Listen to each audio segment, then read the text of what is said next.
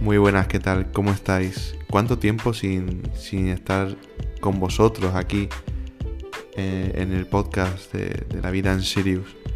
Es un podcast que realmente me relaja, pero mi vida pues estoy teniendo otras obligaciones que tengo que atender y ese espacio lo he ido perdiendo poco a poco, así que voy a intentar recuperarlo em, con mis nuevos hábitos que estoy implementando y ya sabéis que esto me sirve tanto a mí como a vosotros, a mí para un poco desahogarme y, bueno, transmitir lo que yo voy poniendo en práctica. Y para vosotros, pues, a quien le pueda ayudar, pues siempre es beneficioso, ¿no? El poner en práctica estas pequeñas herramientas que lo hacemos pues en 8 o 10 minutitos tenemos ahí herramientas para, para ponernos a ello.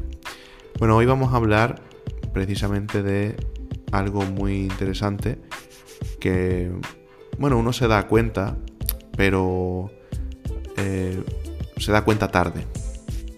Estoy hablando de, en este caso, las prioridades. Las prioridades en la vida mm, y por qué nosotros no tenemos o no nos está saliendo la vida como deseamos. Muchas veces no está alineado, digamos, lo que nosotros pensamos y lo que nosotros hacemos. Y es lo que vamos a analizar en el día de hoy. Quédate porque este episodio puede ser la clave del ingrediente o el ingrediente digamos que le falta a tu vida. Así que nos vemos ahora mismo.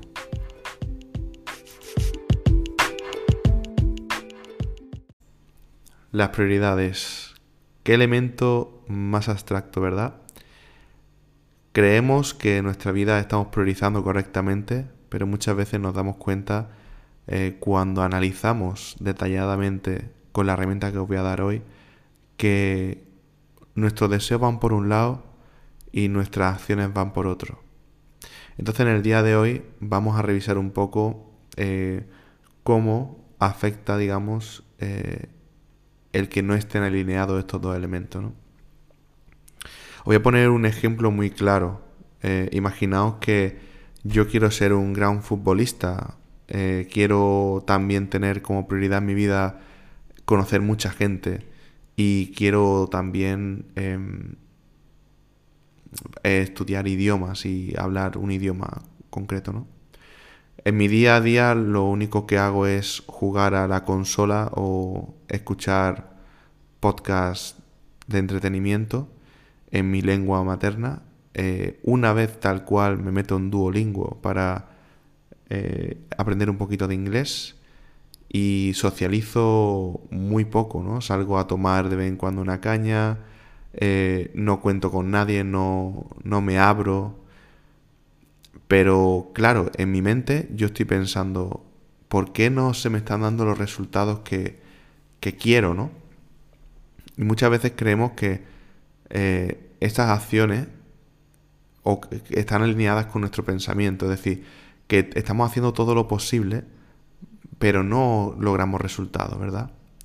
Por ejemplo, una persona que quiere conocer en la vida real a otras personas, eh, se puede dar cuenta de que el 80% de su tiempo, en vez de estar dedicándolo a salir a la calle, a bares, a bibliotecas, a cualquier sitio de entornos sociales, a apuntarse a baile, en vez de todo esto, eh, se puede dar cuenta tras un análisis exhaustivo que pasa posiblemente gran parte de su tiempo en redes sociales y que luego esas relaciones que está teniendo no se materializan en nada, porque a pesar de que es una persona sociable, eh, pongamos el ejemplo de que la mayoría de personas que están conociendo a través de una red social, pues viven lejos. Y el tipo de socialización o la forma de socializar que tenemos es diferente, porque realmente nosotros nos reconforta mucho más las relaciones eh, cuando son en persona.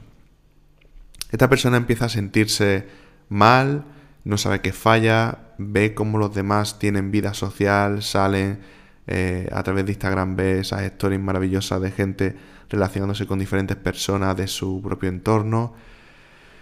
Y uno empieza a preguntarse, ¿no? ¿Por qué estas personas están teniendo resultados si yo lo estoy haciendo todo para socializar? Mira, estoy en Instagram, estoy en Tinder, estoy en Facebook, estoy en las diferentes redes sociales, conozco mucha gente, pero luego no se materializa en em, tanto citas como, como cualquier tipo de, bueno, de congregación real, ¿no? De, de agrupamiento. Eh, claro, si nos quedamos en la superficie, tenemos un problema. Pero no sabéis cuánto cuesta identificar si estamos alineando nuestros hechos con nuestras ideas.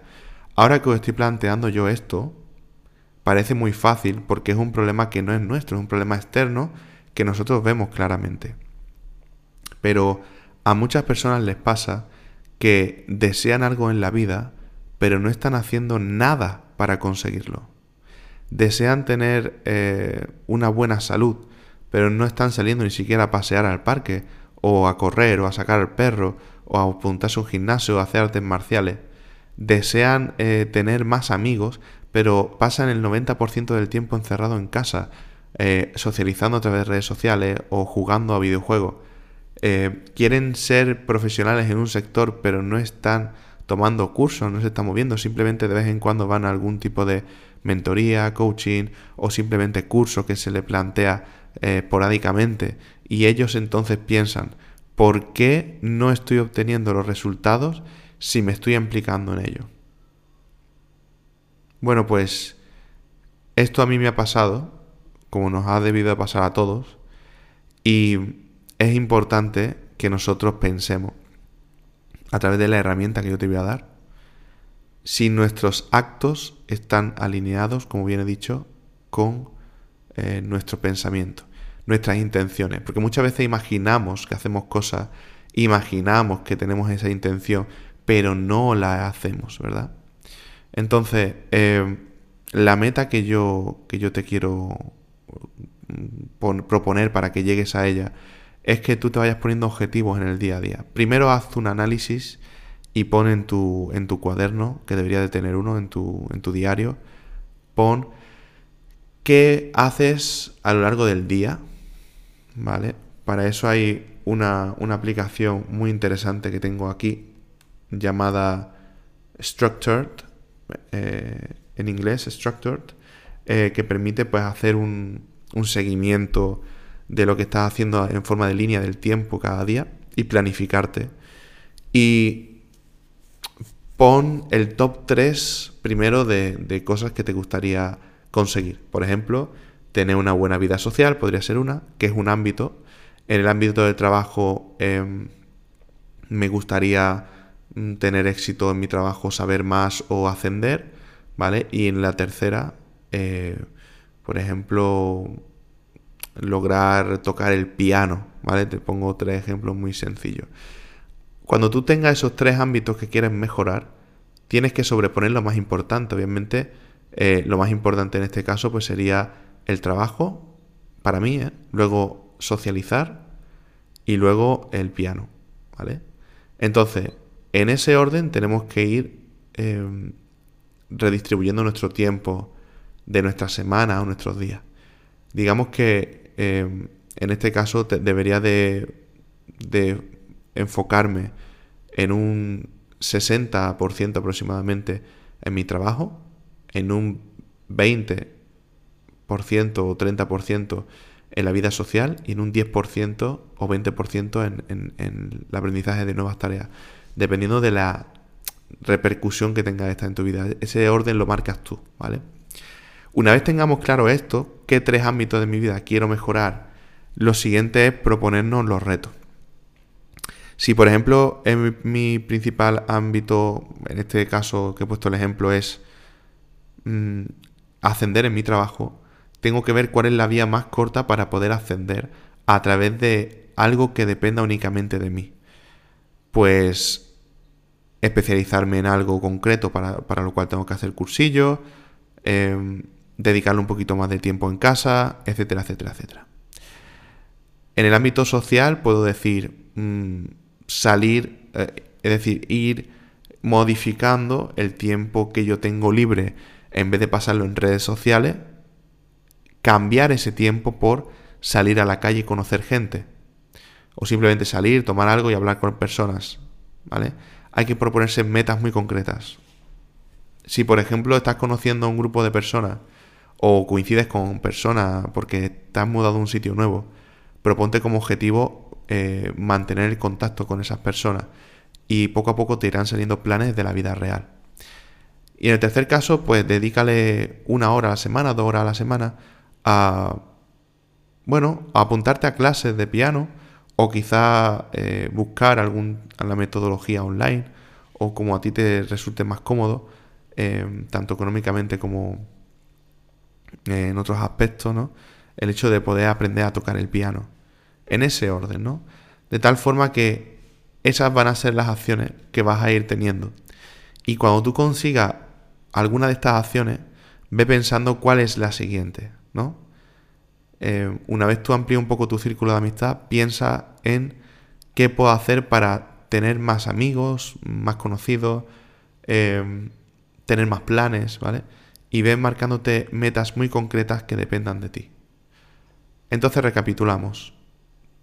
Primero tenemos que hacer un análisis de si mis pensamientos están enfocados a mi objetivo, si mis intenciones se están materializando en hechos. Por ejemplo, lo que he dicho antes, yo no puedo pretender tener más amigos si solamente utilizo redes sociales en el 90% de los casos, del caso, ¿no? Y salgo en un 10% de veces. Entonces, piensa si los actos son congruentes con lo que tú estás, lo que tú estás eh, o con tus intenciones, ¿no? O con lo que tú quieres conseguir mentalmente. Y una vez esté alineado esto, proponte pequeñas metas de los tres ámbitos que tú elijas y vas a apuntarlos en tu, en tu cuaderno. ¿Qué metas a corto plazo, medio y largo vas a hacer para cada uno de esos ámbitos? Y eso lo vas a ir actualizando a medida que vayas consiguiendo esos logros. Verás como en muy poco tiempo vas a ir obteniendo el resultado que tú quieres en tu vida. Pero recuerda, no vale de nada querer algo si no lo intentas, aunque pienses que lo estás intentando. Porque muchas veces la fantasía, la imaginación, nos ciega hasta el punto que no sabemos muy bien si lo que imaginamos es real o lo estamos realizando. Para ello necesitamos em, que lo analicemos profundamente desde un punto de vista realista y para ello no hay nada mejor que escribirlo. Así que muchas gracias. Volvemos al carro de los podcasts. Vamos a intentar hacer uno a la semana o uno cada dos semanas. Y, y espero que te haya gustado el podcast. Espero vuestros comentarios. Y nos vemos muy pronto. Un saludo y un beso enorme.